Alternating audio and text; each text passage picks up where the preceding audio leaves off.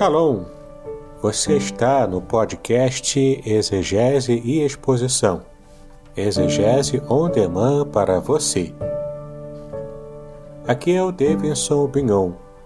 Eu sou mestre em Ciências da Religião, professor de exegese bíblica no seminário, pastor congregacional e também publisher editorial. Eu ajudo pastores e líderes cristãos a fazer estudos bíblicos na igreja sem ter problemas com interpretações erradas. Então, se você está pensando em compreender a sua Bíblia com segurança, não deixe de assistir a mais episódios como este aqui. Muito bem, então assine o canal, acione o sininho, curta, comente e também compartilhe. Você poderá me dar uma força me ajudando a ampliar o alcance com os estudos bíblicos de qualidade na internet.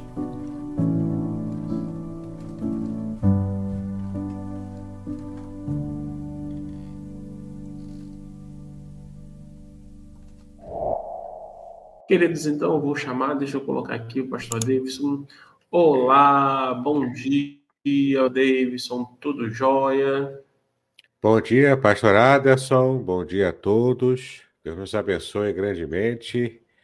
Né? Estamos começando uma nova etapa hoje, né? Uma nova etapa do nosso estudo do Apocalipse. É verdade, é verdade. Hoje, a partir de agora, eu vou usar a seguinte expressão carioca, né? Carioquês. A partir de agora, a chapa vai esquentar, hein? Porque nós é. vamos fazer uma imersão, vamos entender, vamos entender, vamos é, de viagem e assim por diante. Eu quero também aproveitar esse momento e dar bom dia. Bom dia, Neise. Tudo bem, Neise? Tudo bom contigo? Deus continue abençoando a sua vida. Um beijão na sua irmã por nós, tá bom? Pastor Davidson, fique à vontade, ok? Para ministrar a nós nessa manhã. É, quem tem interesse pelo assunto, pelo tema né, do Apocalipse, todo o resumo, né, essa apostila aqui com resumo de 21 páginas, ela já está disponível. Você pode recebê-la diretamente pedindo ao pastor Aderson, e ele vai enviar o PDF da apostila para você, ou também pode é, baixá-la gratuitamente, diretamente lá no site da editora Contextualizar, www.contextualizar.com.br. Então, ali você vai achar vários e-books gratuitos em PDF, e um desses e-books é a apostila Introdução ao Estudo do Apocalipse. Né, esse vai ser o nosso material que usaremos é, a partir de hoje. Né? Então, teremos aqui alguns encontros para poder esgotar o conteúdo desse material. Né? Muito bem. É, vamos tratar então sobre o Apocalipse em si, né? Apenas lembrando também que o nosso objetivo aqui não é estudar escatologia.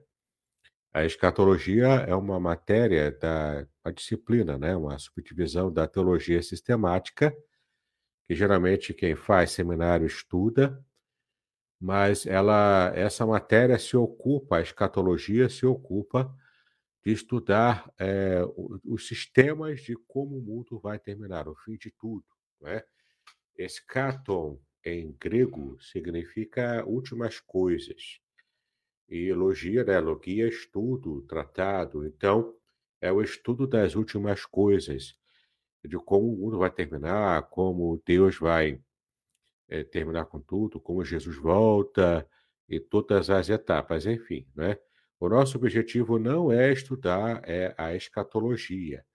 A nosso, nosso objetivo aqui nessa série é estudarmos o livro do Apocalipse enquanto literatura, e isso vai nos possibilitar perceber também alguns símbolos e entendermos esses símbolos que aparecem no livro do Apocalipse, tá bom? Muito bem, tem uma introduçãozinha assim aqui que eu vou pular, né? Agora, esse parágrafo aqui é interessante a gente seguir, ó. O Apocalipse contém logo no início uma mensagem de bênção para os seus leitores.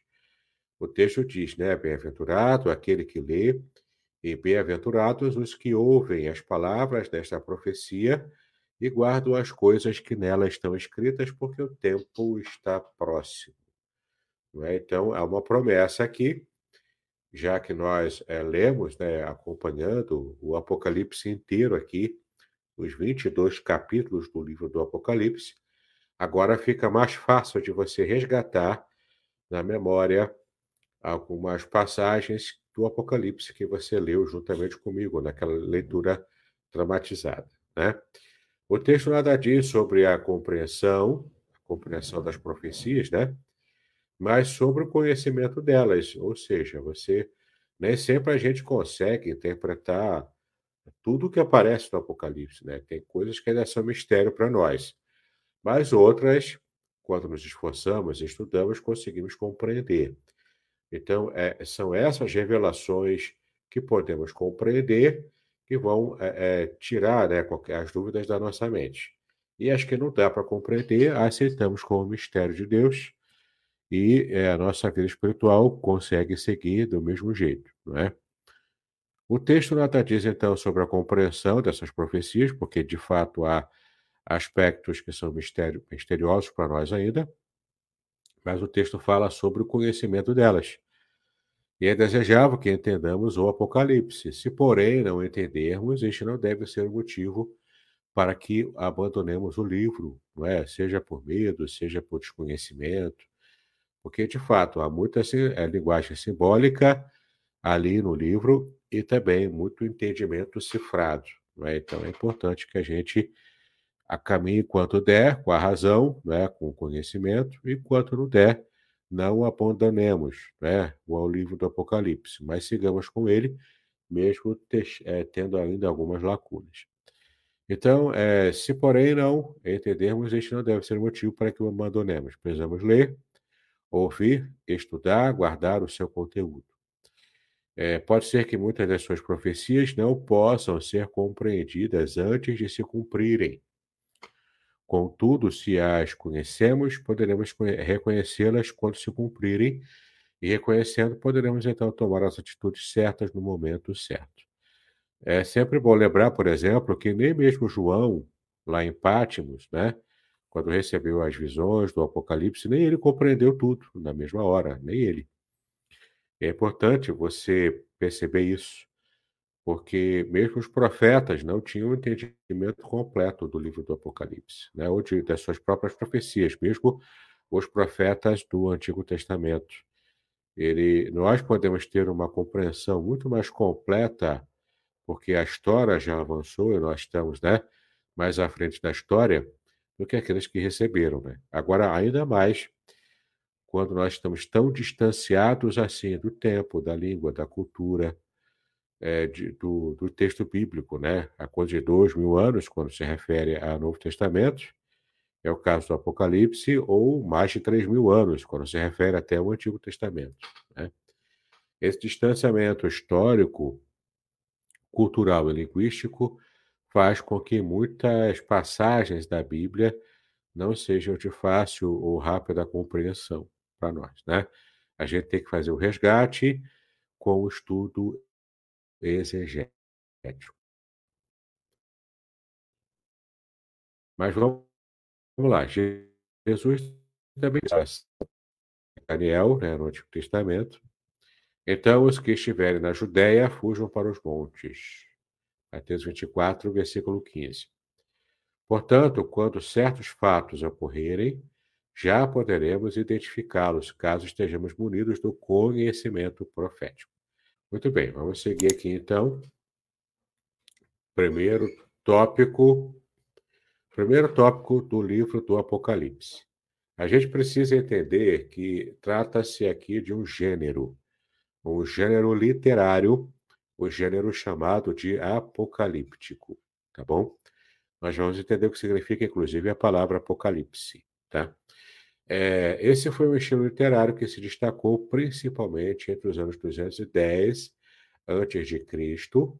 Veja que é antigo, ó, anticristo, 200, 200 anos antes de Cristo, nasceu esse gênero literário antigo e vai até 200 depois de Cristo.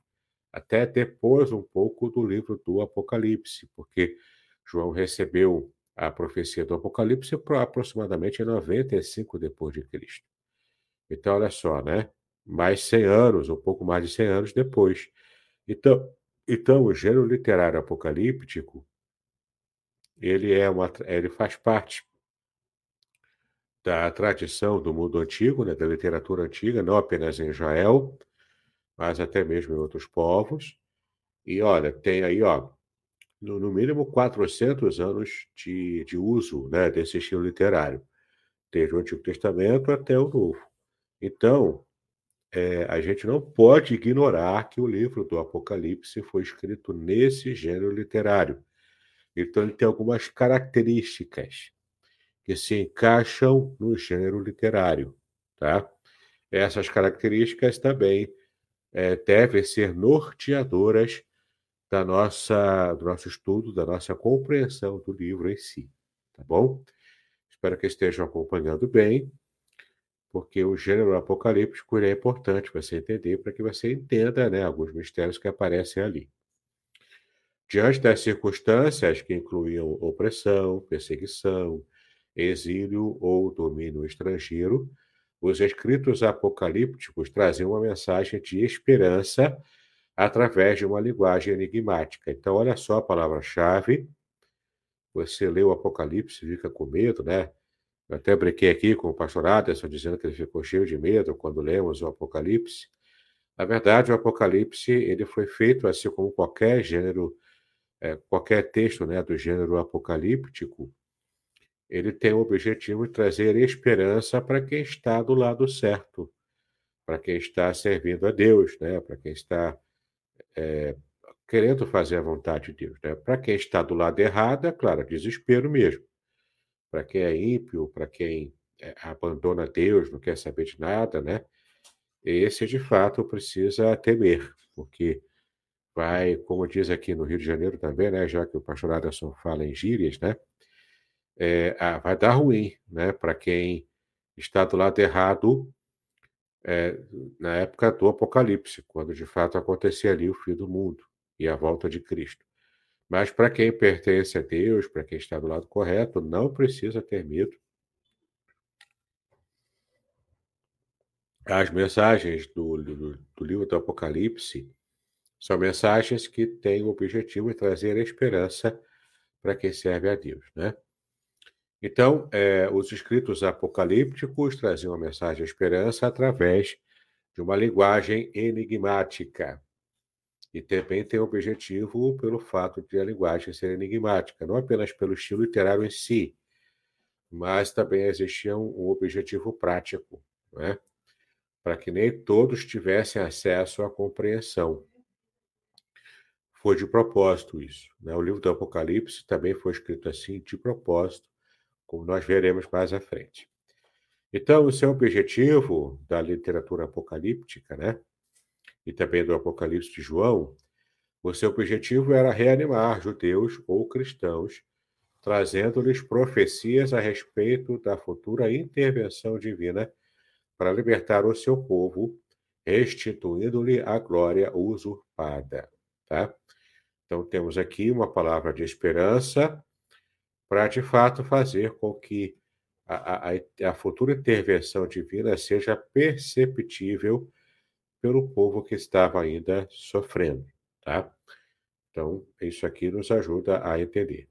Muitos apocalipses, né, aqui no plural, surgiram, tendo como principal modelo o livro de Daniel, que era uma literatura tanto histórica quanto na parte profética dele, a segunda metade do livro Daniel era profética, é, é uma profecia apocalíptica, né? seguindo esse, esse, esse esquema da literatura apocalíptica. Então, o livro Daniel é um exemplo disso, na segunda parte dele.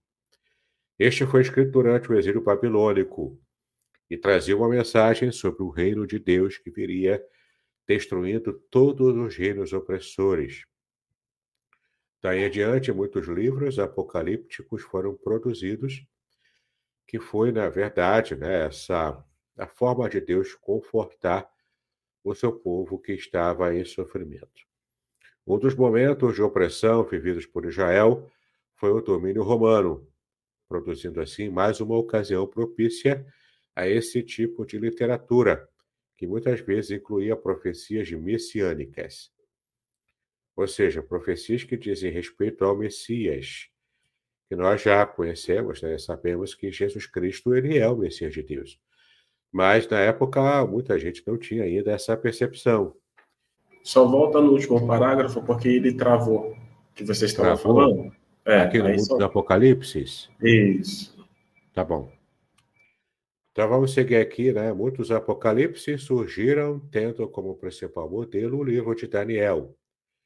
Este foi escrito durante o exílio babilônico e trazia uma mensagem sobre o reino de Deus que viria destruindo todos os reinos opressores. Então, como a gente está vendo aqui, né, os apocalipses, eles nos trazem mensagens que são mensagens de esperança para um povo sofrido, né? Então, a literatura apocalíptica era, era muito prolífica, ela proliferou muito no Antigo Testamento e também na época do Novo Testamento, nesses 400 anos de vigência desse gênero literário, como nós já vimos. Né? Daí adiante, muitos livros apocalípticos foram produzidos. Né? Um dos momentos de opressão vividos por Israel, por exemplo, foi o domínio romano, que foi o caso de João, né? na época de João, no primeiro século. Produzindo assim mais uma ocasião propícia a esse tipo de literatura apocalíptica, que muitas vezes incluía profecias messiânicas também. Lembrando que profecias messiânicas aqui era uma referência ao grupo que ainda esperava o Messias, né? Como de fato nós entendemos que o Messias já veio, que é o Senhor Jesus.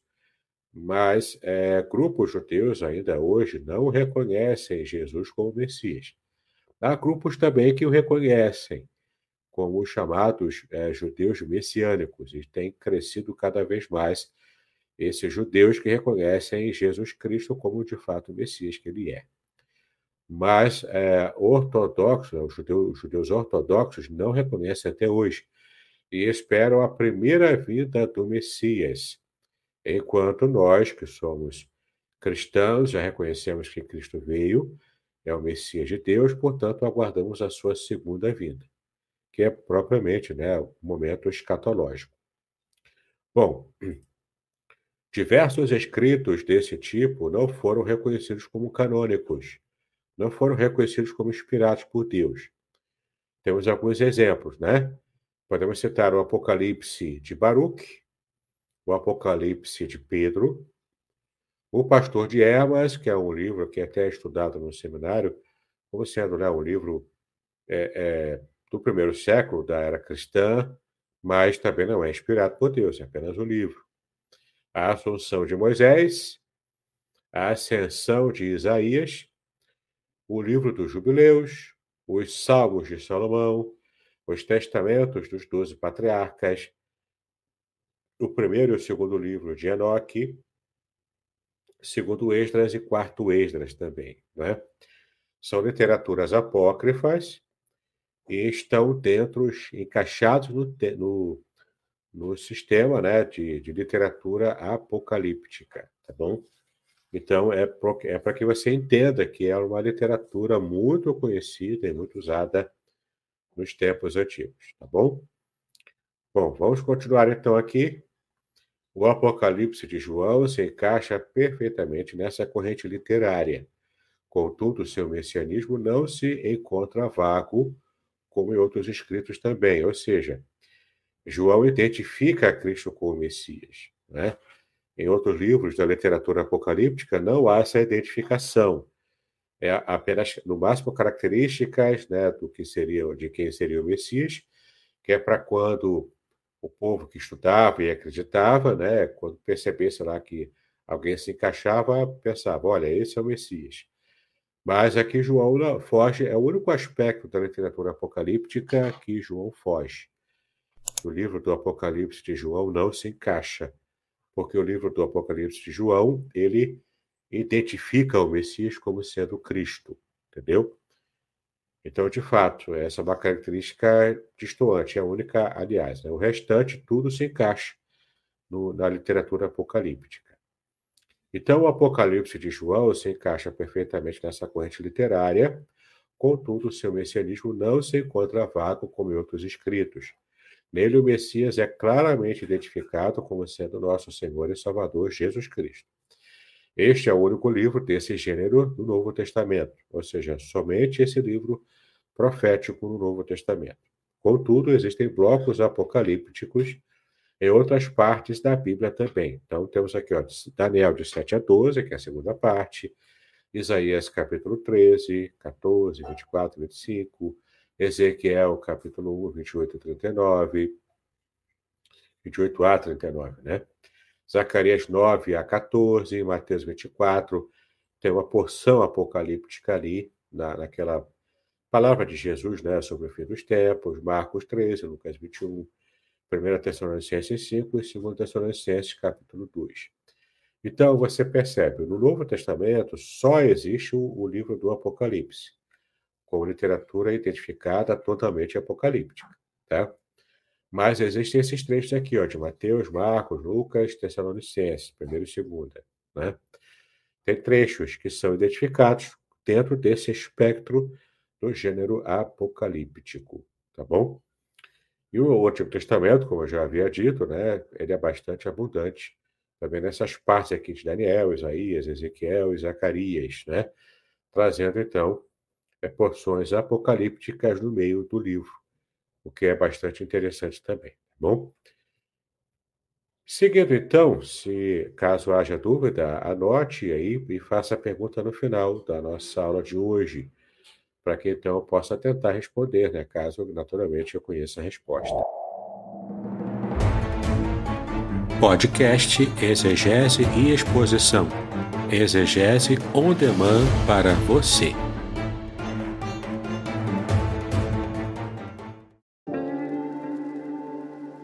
Shalom! Aqui é o Davidson Pignon. Eu ajudo pastores e líderes cristãos a fazer estudos bíblicos na igreja sem ter problemas com interpretações bíblicas erradas.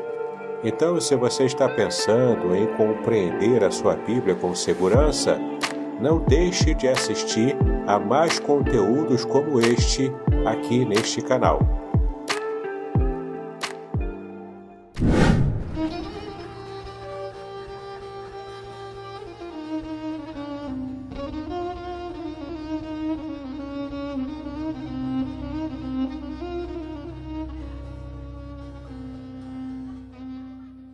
Shalom! Quero falar sobre o livro Revelações Originais do Salmo 23. Nesta obra, o reverendo Davidson Binon nos convida a minerar pepitas de ouro escondidas no rico solo do Salmo 23. Todo livro é melhor compreendido em seu idioma original, em sua época original e em seu local original. Estamos distantes dos três no que diz respeito à Bíblia. Assim como o pastor guia as ovelhas, o reverendo tomará pela mão e o guiará em todo o trajeto para entender o Salmo 23 com todas as suas nuances que, infelizmente, se perdem em português. Numa época onde se tenta falsificar o sentido das escrituras utilizando os idiomas originais, o reverendo Binon nos traz uma tradução correta do Salmo e uma interpretação sóbria, sem exageros dos termos em hebraico que sofrem prejuízo na tradução para a língua portuguesa. Coisa horrível é comprar bijuteria pensando ser joia rara. Aqui não é o caso. Realmente você aprenderá a minerar pepitas de ouro com este livro. As minhas já estão guardadas no cofre. Você se surpreenderá e se emocionará com a profundidade dos sentidos das palavras do Salmo 23. Espero que este livro seja um refrigério para a sua alma, assim como foi para a minha. E que você entenda que, mesmo que esteja passando por um deserto escaldante agora, o Divino Pastor lhe guiará até águas frescas e tranquilas. Assim, para ter uma boa leitura, acesse o link na descrição.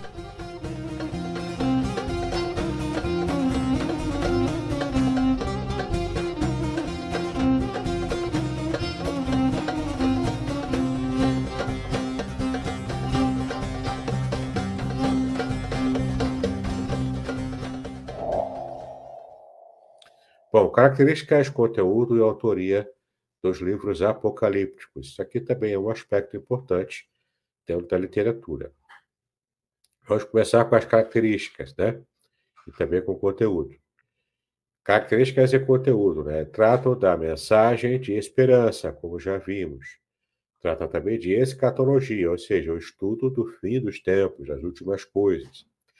Trata também da intervenção divina na história humana, a intervenção que precisava acontecer por causa do povo em sofrimento. Então, a certeza da intervenção divina trazia esperança para o povo de Deus sofrido. Trata também de visões, as, visões né, que Deus dava para poder trazer essa esperança avivada no coração do seu povo. Símbolos, né, tem muitos símbolos literários no Apocalipse, muita coisa mesmo, muitos símbolos. Criaturas estranhas que também aparecem, que fazem parte desses símbolos, tá bom? Mensagem oculta, ou seja, mensagem cifrada. Uso de pseudônimos para os autores, ou seja, ele não identifica quem de fato escreveu, mas coloca um autor fictício, talvez um autor mais conhecido, mais famoso, que chama isso é uma técnica antiga chamada de ou seja, eu escrevi um livro apocalíptico, mas eu não sou famoso. Então eu coloco lá como se Pedro tivesse escrito, né? Pedro apóstolo tivesse escrito. E não foi, de fato, por exemplo, Pedro que escreveu o Apocalipse apócrifo de Pedro. Não foi Pedro. Foi alguém que desconhecemos que colocou o nome de Pedro ali para que o livro fosse lido e, quem sabe, aceito, né? Mas a história provou que o livro não tem elementos né, próprios que identificassem como sendo Pedro o seu, seu autor propriamente, e também o conteúdo, né? o conteúdo é bem esotérico, é bem estranho. Bom, então a literatura apocalíptica, apocalíptica ela tem características e conteúdos como esse que a gente está vendo aqui, mensagem oculta, símbolos, né? uso de pseudônimos por os seus autores, que João também destoa, ele coloca, né, se coloca como autor real do livro, e há elementos no livro, inclusive quando se compara com as epístolas de João, você percebe ali, e o próprio Evangelho também, né, você percebe ali muitas semelhanças, tá? Também a literatura apocalíptica trata de profecias, naturalmente, e um grande apelo também à imaginação, né? João, que viu as visões, precisou, não precisou imaginar muito, porque ele viu, né, teve as visões. Mas nós que não tivemos as visões, apenas imaginamos quando lemos o texto que ele escreveu. Ok? Muito bem. O Apocalipse de João só não se encaixa no quesito pseudônimo, mas também no fato de ele ter identificado o Messias, né? Então já temos aqui dois únicos aspectos que o livro do Apocalipse não se encaixa. No restante todo ele se encaixa assim, né? Os escritores apocalípticos normalmente não assinavam suas obras. Muitos colocavam algum outro nome famoso e reconhecido como Enoque, Salomão, etc., para darem mais credibilidade ao livro. João, porém, colocou o seu próprio nome, conforme vemos no próprio livro, né? Apocalipse 1, nos, nos, nesses versículos aqui que nós vamos abrir aqui, ó. Apocalipse 1, de primeiro versículo 1, né? Revelação de Jesus Cristo, a qual é, Deus lhe deu para mostrar aos seus servos as coisas que brevemente devem acontecer. E pelo seu anjo as enviou e as notificou a João, seu servo. Versículo 4 aqui, ó. João, às sete igrejas que estão na Ásia, graça e paz seja convosco, da parte daquele que é, que era, que há de vir, e, lá, e, e da dos sete espíritos que estão diante do seu trono, tá, né? que é João, novamente identificado. Né? Ele começa já aqui, no primeiro versículo, a se identificar, no versículo 4 também. Aqui, ó. É, deixa eu ler aqui, né? Acabei pulando aqui sem querer. Enfim. Deixa eu ver se eu acho. Acho que é esse aqui, né? Não, também não foi. Acabei aqui. Eu, João, agora sim. Versículo 9, ó, até 11. Eu, João, que também é, sou vosso irmão e companheiro, na aflição e no reino e paciência de Jesus, Cristo estava na ilha chamada Pátimos, por causa da palavra de Deus e pelo testemunho de Jesus Cristo. Aí ele continua falando de como ele recebeu a visão, né? Tudo na primeira pessoa, percebeu? Então, é, nós temos aqui vários versículos que identificam João como sendo o autor real do Apocalipse.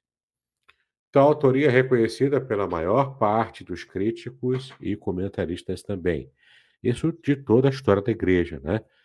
É, no começo teve uma dúvida, teve algum debate ali, mas depois se reconheceu o livro do Apocalipse de João como sendo canônico, como sendo inspirado por Deus, revelado de fato por Deus, e João sendo seu real autor, tá bom? Muito bem. É... Há quem diga ainda que alguém usou o nome de João, né, usando como se fosse pseudônimo. Mas essa hipótese não tem muitos adeptos. Daí, né? então, já é hoje sacramentado como sendo de fato o livro dele. Alguns detalhes do livro reforçam a crença na autoria joanina. Por exemplo, Jesus é apresentado como o Verbo de Deus e o Cordeiro. Veja aqui, ó, Apocalipse 19, 7 a 13. Né? Regozijemo-nos e alegremos-nos e demos-lhe glória, porque vindas são as bodas do Cordeiro, que é o Cordeiro. Aqui é referência a Cristo. E já sua esposa se aprontou. Não é? Versículo 13: está vestido de uma veste tingida em sangue, e o nome pelo qual se chama é a palavra de Deus. Então, Jesus é identificado aqui no Apocalipse como Cordeiro de Deus, que é uma linguagem típica do, de João nos seus evangelhos, e também é, é palavra, né? Palavra de Deus, como, como, aí você conhece bem o texto, João capítulo 1, versículo 1, né? Que o Logos, né? que o verbo estava com Deus, né? O verbo era Deus. Verbo aqui é palavra, Logos, em grego. Né? Então, é uma referência. Exatamente como acontece no Evangelho de João, né? olha só. João capítulo 1, versículo 1, é o texto que nós conhecemos bem. Aliás, tem que botar aqui, né? Para poder abrir. Não pega, então vou ter que abrir a Bíblia. João, capítulo 1, versículo 1. Joel, vamos lá, João. João. Pronto. No princípio era o verbo, não é a palavra verbo aqui, ó. Se eu colocar aqui numa outra versão que tem o original grego, né? O verbo aqui, ó, o verbo em grego é logos, tá vendo? É grego, logos que é o ato de falar ou palavra proferida a viva voz, que expressa uma concepção ou ideia, né? que traduziu aqui como verbo, né? tranquilamente. Mas lembra-se que o texto é logos, né? E tem também, deixa eu ver aqui qual é a outra passagem, versículo 29. No versículo 29, a gente também tem aqui uma frase característica de João, né? do, do apóstolo, que ó, no dia seguinte, João viu a Jesus que vinha para ele e disse: Eis o Cordeiro, que é o Cordeiro de Deus, né? que tira o pecado do mundo. Então está bastante característico aqui os termos que o próprio João já usava no Evangelho e repete aqui no Apocalipse, tá bom? A palavra testemunho se destaca assim como acontece no Evangelho também, na primeira e terceira epístolas. Notamos assim a mão de João no Apocalipse. Né? A palavra testemunho também, que aparece bastante no livro do Apocalipse, também é característico dele nos seus escritos, no Evangelho, nas epístolas, enfim. Né? Então, para a gente é bastante tranquilo entender que João é o seu autor real e não era um pseudônimo, tá? Espero que esteja sendo tranquilo de se entender. Vamos começar agora a ter uma ideia mais geral com alguns dados gerais do livro do Apocalipse. Pela hora, provavelmente, a gente vai terminar com essa parte aqui, tá bom? Para seguir, então, na próxima aula com a outra parte. Esta palavra, a palavra Apocalipse, né? O que é o Apocalipse? Esta palavra, de origem grega, Apocalipse, significa revelação, tá? Revelar é mostrar, tirar o véu, desvendar. Falamos do Apocalipse como algo oculto, Porém, trata-se de uma revelação, na verdade, né? o contrário. Então, entenda, ele está oculto, muitas vezes, para nós, hoje, no século XXI, que estamos, como já disse, distanciado historicamente, culturalmente, linguisticamente da época do próprio livro do Apocalipse. Esse distanciamento, esse distanciamento não nos favorece, porque a gente não consegue perceber é, a, alguns dados culturais que sejam que eram importantes e eram comuns para a época dos leitores originais do Apocalipse, nós não temos essa chave interpretativa hoje. Então é importante que a gente faça o estudo para tentar alcançar essas chaves interpretativas, buscando na arqueologia, buscando na história, na própria estudo cultural, no próprio estudo cultural e até na língua, né? Lembrando que tanto João quanto todos os autores do, do Novo Testamento, eles escreveram o Novo Testamento inteiro em grego, por uma questão prática, né, de ser a língua é, oficial, mundial, falada na época, era como se eu tentasse escrever em inglês hoje, para que eu seja lido pelo mundo inteiro, né? Que era o inglês hoje é a língua mundial, a, igreja, a língua universal, né? Agora, na época do Novo Testamento, a língua universal era o grego koiné, principalmente, o grego falado pelo povo, né? o grego do comércio, o grego do dia a dia. É, então, o, o, os livros do Novo Testamento, inclusive o Apocalipse, foram, foram escritos em grego, por essa razão prática, tá? Mas a mente de cada autor era uma mente hebraica. Então, eles pensavam em hebraico, aramaico, e é, registraram, no caso, em grego, tá bom? Então, leve-se sempre, leve sempre isso em conta. Qualquer leitura do Novo Testamento que você fizer, a cabeça pensante de quem escreveu o livro do Novo Testamento era uma cabeça hebraica, tá? Muito bem. O livro, então, do Apocalipse revela que Deus tem um plano cujo desfecho é a vitória de Cristo. Podemos não saber o que é a besta, mas sabemos que ela será vencida pelo poder de Deus. Esta revelação está clara e evidente no livro do Apocalipse. Né? Então a gente tem mais ou menos uma ideia do que seja besta, estudando os símbolos, a gente vai ver aqui ao longo do nosso estudo, nessa própria apostila também. Mas, é, mesmo que a gente tenha errado nessa compreensão e a besta não seja o que nós imaginamos, não faz diferença. O que faz diferença é saber que seja essa besta o que for, ela será vencida. Então, essas sete igrejas da Ásia foram os destinatários iniciais. Depois, claro, o livro foi copiado em várias, várias cópias e circulava entre as demais igrejas também, tá bom? A data de composição do livro do Apocalipse. No final do primeiro século, né?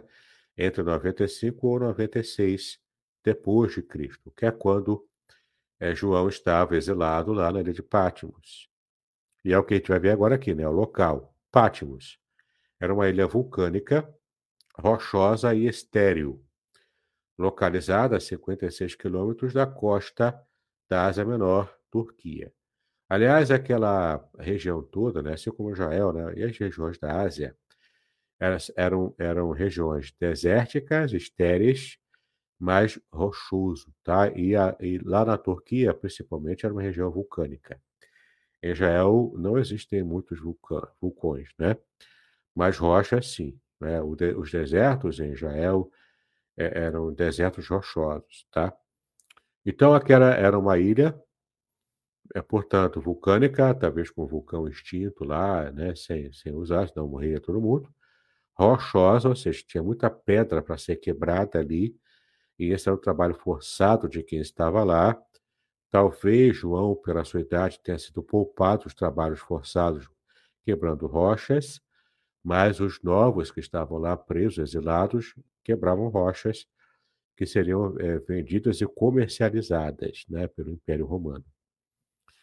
Então, ela estava distante, né, a 56 quilômetros da costa da Ásia Menor, que era hoje né, conhecido como Turquia, tá bom? Para lá eram enviados os prisioneiros da, na época do imperador romano Domiciano, que reinou de 81 a 96 depois de Cristo. Então, se essa data aqui para o livro do Apocalipse estiver correta, João viveu os últimos momentos ali, né, os últimos dias do domínio de Domiciano. E foi o próprio Domiciano que o exilou lá em Patmos, né, perseguindo portanto, os cristãos.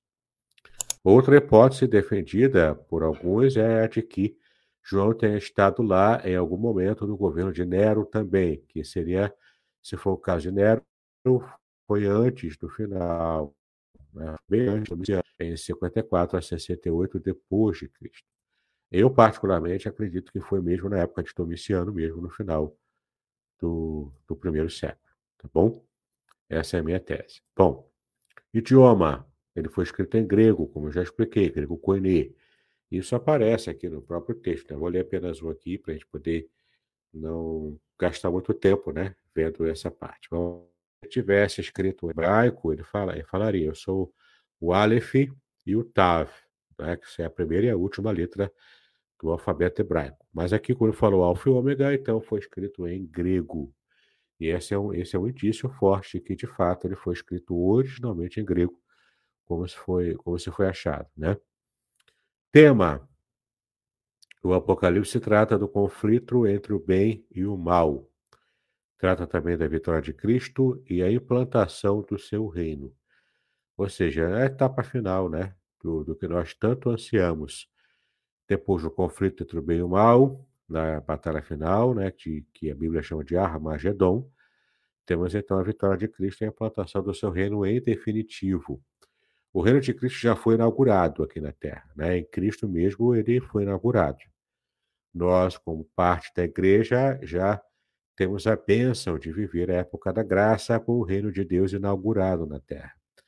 Mas ele ainda não está é, dominando completamente. O processo ainda vai se concluir. Então, o reino de Deus vai ser plenamente implantado em toda a sua plenitude, em toda a sua glória aqui na terra também, tá? Enquanto aguardamos esse dia maravilhoso chegar, nós é, suportamos né, os dias difíceis, ruins aqui na terra. O versículo-chave do livro do Apocalipse é o capítulo 1, versículo 7. Eis que vem com as nuvens e todo olho verá, e até os mesmos que o traspassaram, e todas as tribos da terra se lamentarão sobre ele, sim, amém. É um texto né, que traz uma espécie de resumo, né, ou pelo menos a mensagem central do livro do Apocalipse, que é a volta de Cristo, e todo olho o verá. Não, é? não será uma volta escondida, é, é, oculta, não, nada disso. Né? Será visível para todo mundo, e, não, e não, ninguém vai ter dúvida. Quando Cristo voltar, ninguém terá dúvida. Isso é muito importante você também perceber. Porque tem uma corrente aí de interpretação que diz que vai vir de modo secreto, o arrebatamento vai ser secreto e ninguém vai perceber. E quando Cristo vir finalmente se revelar na segunda etapa da segunda vinda, então as pessoas podem até achar que os, aqueles que foram arrebatados antes foram abduzidos por ETs, ou algo assim, né? Mas não tem base bíblica para afirmar isso, tá? Todo olho verá é o que a Bíblia diz, né? E é o que nos importa. Temos também aqui um versículo esboço do Apocalipse, que está no capítulo 1, versículo 19. Escreve as coisas que tens visto e as que são, e as que depois destas hão de acontecer. Ou seja, olha o esboço aqui, né? O que, que ele escreveu? O que, que é registrar no livro? As coisas, né? Tudo que as visões que ele viu agora no presente dele, no momento que ele estava vendo e registrando, né? Também as que são, ou seja, as que estão acontecendo, que já começou a acontecer e continua acontecendo. E as que depois destas hão de acontecer, ou seja, o futuro. Então envolve o que ele viu é, no passado, que já começou, as que estão acontecendo ainda, e acho que depois destas onde acontecer, ou seja, passado, presente e futuro, tudo condensado aqui nas profecias do Apocalipse. Tá? Características particulares do livro: é o único livro bíblico com bênção e maldição relacionados ao seu uso. De fato, na abertura e no fechamento do livro tem a bênção e a maldição. Olha só. Na abertura, né? Bem-aventurado, capítulo 1, versículo 3. Bem-aventurado aquele que lê e os que ouvem as palavras desta profecia e guardam as coisas que nelas estão escritas, porque o tempo está próximo. Olha só, bem-aventurado, feliz, né? Aqui é a benção. Capítulo 22, versículo 18. Ó, porque eu testifico a todo aquele que ouvir as palavras da profecia deste livro, que se alguém se é, acrescentar a estas coisas, Deus fará vir sobre ele as pragas que estão escritas neste livro. Olha só. Quem adultera, quem acrescenta, sem a ordem de Deus, naturalmente, né, vai receber praga, olha só, maldição, né? E se alguém tirar a, é, quaisquer das palavras do livro desta profecia, Deus tirará a sua parte do livro da vida e da cidade santa e das coisas que estão escritas neste livro. Então, olha só, né, o livro da vida era uma referência cultural antiga ao registro dos habitantes vivos de uma cidade. Então, quando alguém era arriscado do que chamavam de livro da vida naquela cidade antiga, é porque ele havia morrido. Ele já não estava vivo, né? Então, acrescentar ou tirar do livro da vida significa morte ou vida, né? Quando tira é morte, quando acrescenta é sobrevida, né? Porque a pessoa está viva ainda. Mas aqui também envolve não apenas a vida física, mas também a cidade santa, e das coisas que estão escritas, ou seja, aqui se refere agora ao futuro, não é? Se refere à parte escatológica dessa maldição aqui de quem tirar qualquer parte do livro do Apocalipse. Então não pode tirar e nem pode acrescentar. Há maldições, né? no final ele fecha com essas maldições, mas no começo ele abre com a bênção, né? a bem-aventurado aquele que lê e os que ouvem as palavras, entendeu? Então, basicamente, é você ter, é, ter respeito e ter cuidado com a sua leitura e o seu estudo no livro do Apocalipse. Vamos fechar aqui o quadro para então partirmos para o momento de perguntas, caso haja, tá bom?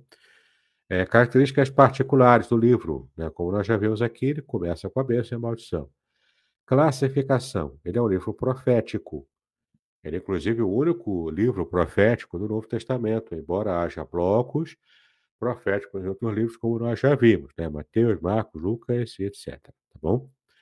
O personagem central não é João Batista, não é João o evangelista, né? Não é o João, mas é o próprio Cordeiro, é o próprio Jesus.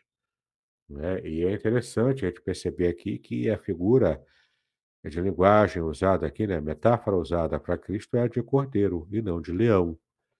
Porque no Apocalipse, quando ele está com todo o poder, voltando e tudo mais, a gente podia entender que era mais natural pensar em Cristo como um leão. Mas João o tempo todo trata dele como cordeiro, inclusive quando ele está irado. Ah, ele fala que é a ira do cordeiro, entendeu? O que é bastante é, simbólico, enigmático até, né? Como é que um cordeiro fica irado? Era mais fácil entender que era a ira do leão da tribo de Judá, né? Que é o leão, ele, ele é forte, ele tem presas, ele é, é, o rei dos animais, né? Tem aquela figura da, do, é, de ser o rei dos animais, né? Aquela figura imperial, digamos assim. Mas aqui ele fala de cordeiro. E você vai entender o porquê, né? Não tem a ver com força. O Apocalipse não tem a ver com força.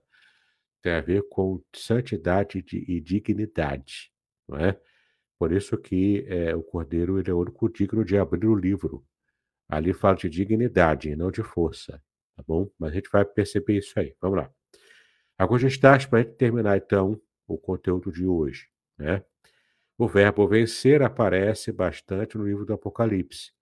Aqui, ó, dois, capítulos 2, 3, 12, 15, 17, 21. Também a palavra testemunha aparece bastante em vários capítulos aqui, ó. O verbo vir também, referente à vinda de Cristo.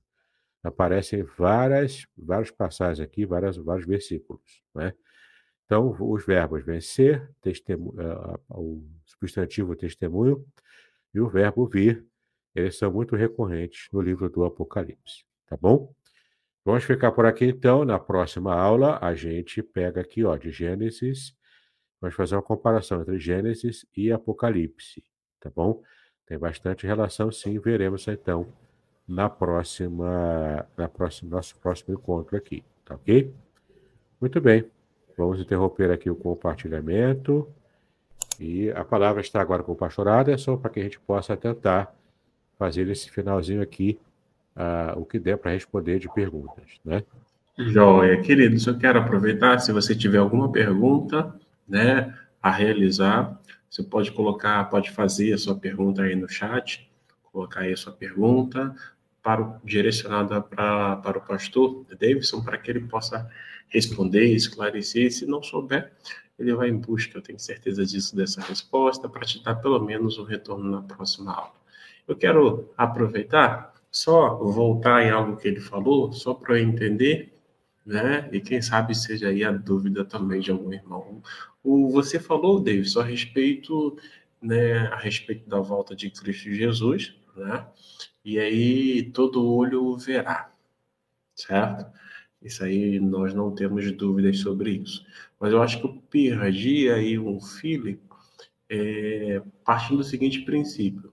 Existe aí algumas correntes que defendem algumas é, direções e aí é, é, é já, já, já, já começa assim. É, essa de todo olho verá. O pastor, o pastor Décio já fez, já fez uma, uma pergunta ali muito, muito importante. Ele já vai responder. A per, minha pergunta é a seguinte: a volta de Jesus, a segunda vinda, ela se dá em dois momentos. No primeiro momento, a igreja, em algum momento, vai com ele. Essa é uma corrente que é defendida, né? que é abraçada por muitos. A igreja vai com ele, participa lá da chamada Bodas do Cordeiro, e, é, é, é, é, e aí a segunda vinda dele, o, a conclusão é quando ele vem de forma corpórea, junto com seus anjos, junto com a igreja, para poder estabelecer né, o juízo final. Como é que é isso aí? Fala para gente, divide conosco, por gentileza. Vamos lá, isso aqui já está no campo da escatologia, né? Não é propriamente o livro uhum. do Apocalipse enquanto literatura que é o nosso foco. Certo. Mas existe essa essa perspectiva que é chamada de pré-milenista dispensacionalista. Uhum. Aí tem até subdivisões dentro do pré-milenismo, né? O que é bastante complexo até, né? A gente faz um quadro, inclusive, né, com um esquema lá muito complexo e, particularmente, eu tenho, já fui pré-milenista, mas hoje já não sou. Porque é, é, a Bíblia não dá essa, esse grau de detalhamento e complexidade. Né? E, e essa visão pré-milenista, ela, inclusive o arrebatamento secreto, por que arrebatamento secreto? É Cristo vem nas nuvens, ninguém vê, ele arrebata, e o povo só vê que o povo sumiu. Né? Por isso que alguns dizem né, que alguns vão até entender que seria uma abdução de ETs ou algo assim, que poderia confundir coisa e tal. Só que não é isso que o texto bíblico diz. Né? O texto bíblico é claro em Apocalipse 7, outras passagens também, não diz que todo olho virá. Então não haverá dúvidas. Porque o, o todo olho virá, todo olho vai perceber que é Jesus, então não vai ter dúvida, entendeu?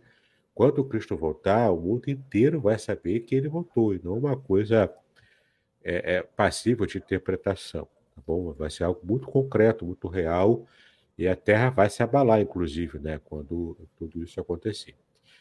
Então, essa perspectiva de que ele volta, ninguém vê, sobe, depois ele desce de novo com a igreja para reinar no milênio, e depois né, tem todo aquele, aquele movimento celestial é uma perspectiva muito comum, muito famosa, inclusive é, popularizada pelos, pela série de filmes e dos livros também, chamados Deixados para Trás, e o povo fica muito ligado né, a essa interpretação, porque ela é muito popular e, e os, os, filmes e livros também popularizam ainda mais. Né? Mas a, a questão é: você acha na Bíblia as referências aqui e ali né, para os eventos que ela realmente mostra que serão os eventos do, do, do, fim dos tempos. Mas a Bíblia não é clara em deixar a ordem em que esses acontecimentos vão se dar. Entendeu? Essa forma é, é, da Bíblia mostrar sem clareza da, daquela ordem né, do, da escatologia é que gera essas polêmicas envolvendo interpretações, tá bom? Eu, particularmente, não, não sigo por esse caminho pré-milenista mais, mas eu já fui, hoje não sou mais. Eu, eu, também fui igual a você, né? Até que eu sentei com um amigo, ele me explicou algumas coisas, eu tive que rever o meu posicionamento. Bom, tem mais perguntas aí, eu vou pedir para você, dentro desse contexto, então, é, o, responder a pergunta do nosso querido amigo pastor Décio, e depois Sim, temos também uma pergunta que é, é a Nilce aqui de Serra fez. Primeiro, vamos responder, vou pedir a gentileza para você responder a pergunta do pastor Décio, tá bom? Primeiro, um grande abraço ao grande mestre Décio Moraes, pastor Décio. Prazer, fala mestre. Grande abraço ter você conosco. Você pergunta se já estamos vivendo o milênio. É claro que não. É o milênio escatológico, não, de modo algum. Se estivéssemos vivendo o milênio, a gente estaria muito bem. Não é só porque eu sou, que não sou mais pré-milenista que eu é, descreio do milênio. Eu creio no milênio, sim. Ele acontecerá, tá bom? E quando acontecer também, nós perceberemos, a, a humanidade inteira que estará viva na época perceberá que é o reino do Messias, direto, né, concreto aqui na Terra. Então aguardamos, eu aguardo também o milênio a, a chegar, como todos nós. Joia, joia. Então, não estamos ainda no milênio, o milênio vai existir e todos nós é, que pena, mas ainda não. que pena, se fosse, estava melhor, né? Ele tinha, tinha um, ele tinha um, um, rei perfeito reinando sobre nós, né? E não é presidentes e governadores meio complicados aí. Mas vamos lá. Bom, a Nilce faz uma pergunta com base Sim. aí numa citação né, feita pelo profeta Zacarias, que diz que quando Cristo voltar, se ele vai pisar é, com os pés no Monte Sião. É literal? Como é que é isso aí? Sim, vamos tentar achar aqui, com certeza. Se o profeta profetizou, vai acontecer, né? Deixa eu só achar aqui o versículo adequado para poder ler, né? caso eu consiga achar aqui. Deixa eu ver aqui se eu consigo. Zacarias 8,3, deixa eu ver se é isso. Assim, diz o Senhor, voltarei para Sião e habitarei no meio de Jerusalém. E Jerusalém chamar-se-á a cidade da verdade, o monte do Senhor dos exércitos, o monte santo. Provavelmente, é, é, embora não fale aqui claramente né, de que ele vai pisar com os pés, mas ele vai aqui, ó, voltarei para Sião e habitarei no meio de Jerusalém. Habitar, né? Vou ver aqui no grego, essa palavra habitar, se for o que eu estou pensando, é bem interessante. Isso mesmo, shakan. Na verdade, é shakan em hebraico, né? Porque eu estou vendo aqui no Antigo Testamento. É shakan em hebraico. Que é instalar, habitar, residir, morar em tenda, morar. Ou seja, essa palavra shakan, ela, em hebraico, ela deu origem à palavra Shekinah, que é muito usada, muito é, celebrada no meio evangélico, especialmente nos meios mais pentecostais. Né? Shakan é o verbo que deu, que deu origem à palavra Shekinah. Shekinah é a presença perceptível de Deus, porque ela deriva de Shakan, que é o verbo habitar. E esse mesmo verbo, quando foi para o grego, lá no grego, é quando João, capítulo, o mesmo João, né, disse que o verbo se fez carne e habitou entre nós. Ali no grego é tabernacular, ou seja, fazer um tabernáculo permanente para habitar com a gente de modo permanente, né? Foi é, isso que aconteceu com a encarnação do próprio Jesus Cristo. Então, é, de fato, a pergunta da Nilce é muito boa por isso, porque, de fato, a, o Zacarias fala dessa habitação permanente do Messias na segunda vinda, perfeitamente lá em Jerusalém. Isso é um sinal da volta de Cristo e será um, um, um reino inaugurado concreto aqui na Terra, perfeito, entendeu? E o, o centro, o epicentro do reino de Deus, aqui na Terra, nesse período de milênio, vai ser a própria cidade de Jerusalém. Tá bom? Joia, joia, joia. Eu não sei se tem mais algum irmão que queira fazer uma pergunta, mas as perguntas de hoje foram bem interessantes, né? Bem é, é, dispostas a entender mesmo né, o é, livro de Apocalipse. Né? Isso é Apocalipse tem esse efeito sobre nós, né? Nos faz é. perguntar muitas coisas. Joia. Bom, eu não estou vendo mais nenhuma pergunta. É, a, todos, todos os irmãos que fizeram perguntas então foram esclarecidas. O pastor Décio, a Nilce, sim, que a presença de Deus será percebida, né, por todos. O epicentro ali vai ser Jerusalém e tudo mais. Show de bola, né? Queridos, estamos chegando ao final, mas antes de eu retornar a palavra do pastor Davidson, é, eu quero agradecer a cada um dos irmãos que estão conosco e pedir aos irmãos que compartilhem com outras pessoas, com os seus contatos, para que eles possam tomar conhecimento a respeito do livro de Apocalipse. Até porque, sejamos bem francos, né? Tem muito crente que realmente tem medo, tem muito crente que fica assim, puxa, será que, né? Treme na base. Então, acho que tem uma excelente oportunidade de da gente estar aprendendo com o pastor Davidson, dentre tantos motivos, tá? Dentre tantos motivos, é, eu quero destacar o seguinte: primeiro, que também é um homem piedoso. Segundo, tem um bom conhecimento do hebraico e um bom conhecimento do grego, porque isso faz a diferença. Não é, desculpa a fraseologia que eu vou utilizar, não são contos da carochinha ou não são é, é, respostas imbuídas de, um, de uma inclinação chamada achismo. Não, como ele fez ainda há pouco com relação à resposta da Nilce, né? Foi lá no hebraico, foi, fez, olhou para o grego para poder nos responder. Então, assim, é um, é um presente que Deus está nos dando, né? E ter o pastor Davidson conosco para poder esclarecer, para poder nos é, fundamentar mais, principalmente no estudo aí do, de introdução ao livro de Apocalipse. Então, compartilhe. Compartilhe para que outras pessoas possam assistir. Eu já enviei a apostila para alguns irmãos, depois eu vou enviar para o pastor Décio, vou enviar, não sei se a Nilce está, mas se ela não recebeu, eu vou enviar, para que você possa, então, compreender aonde nós estamos, acompanhar, trazer também as suas dúvidas, tá bom? Pastor Davidson, suas considerações finais, meu amigo, e depois Sim. ora para a gente, por gentileza.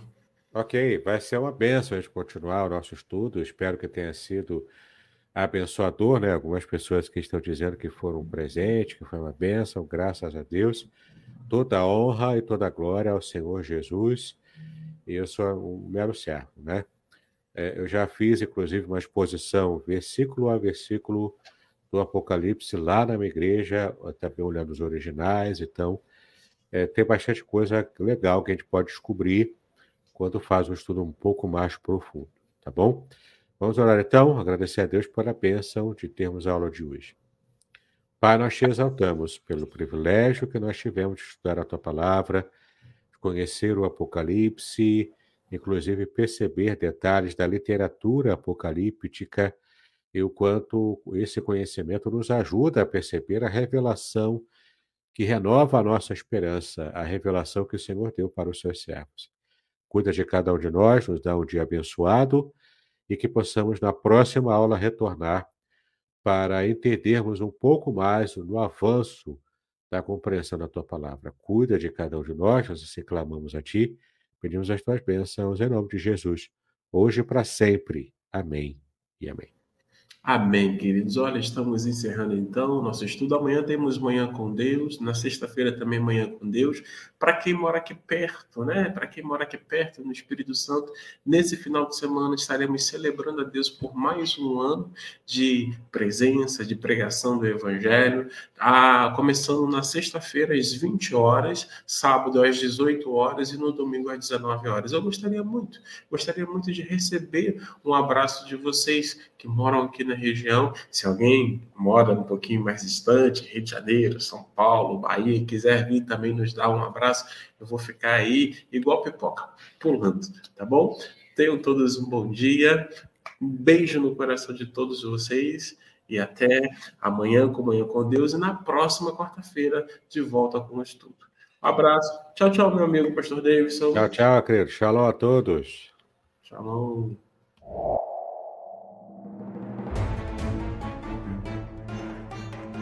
Muito bem, agora o que eu gostaria de ver é a sua participação.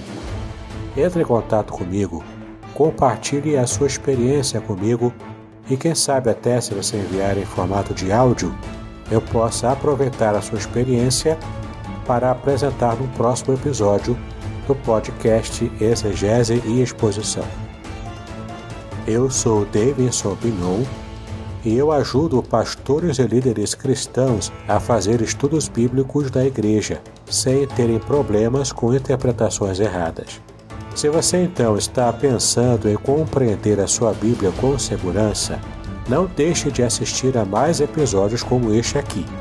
Então, assine o canal, acione o sininho, curta, comente e também compartilhe. Ajude-me a ampliar o alcance com estudos bíblicos de qualidade na internet. Que Deus abençoe os seus estudos, paz e bênçãos sobre a sua vida.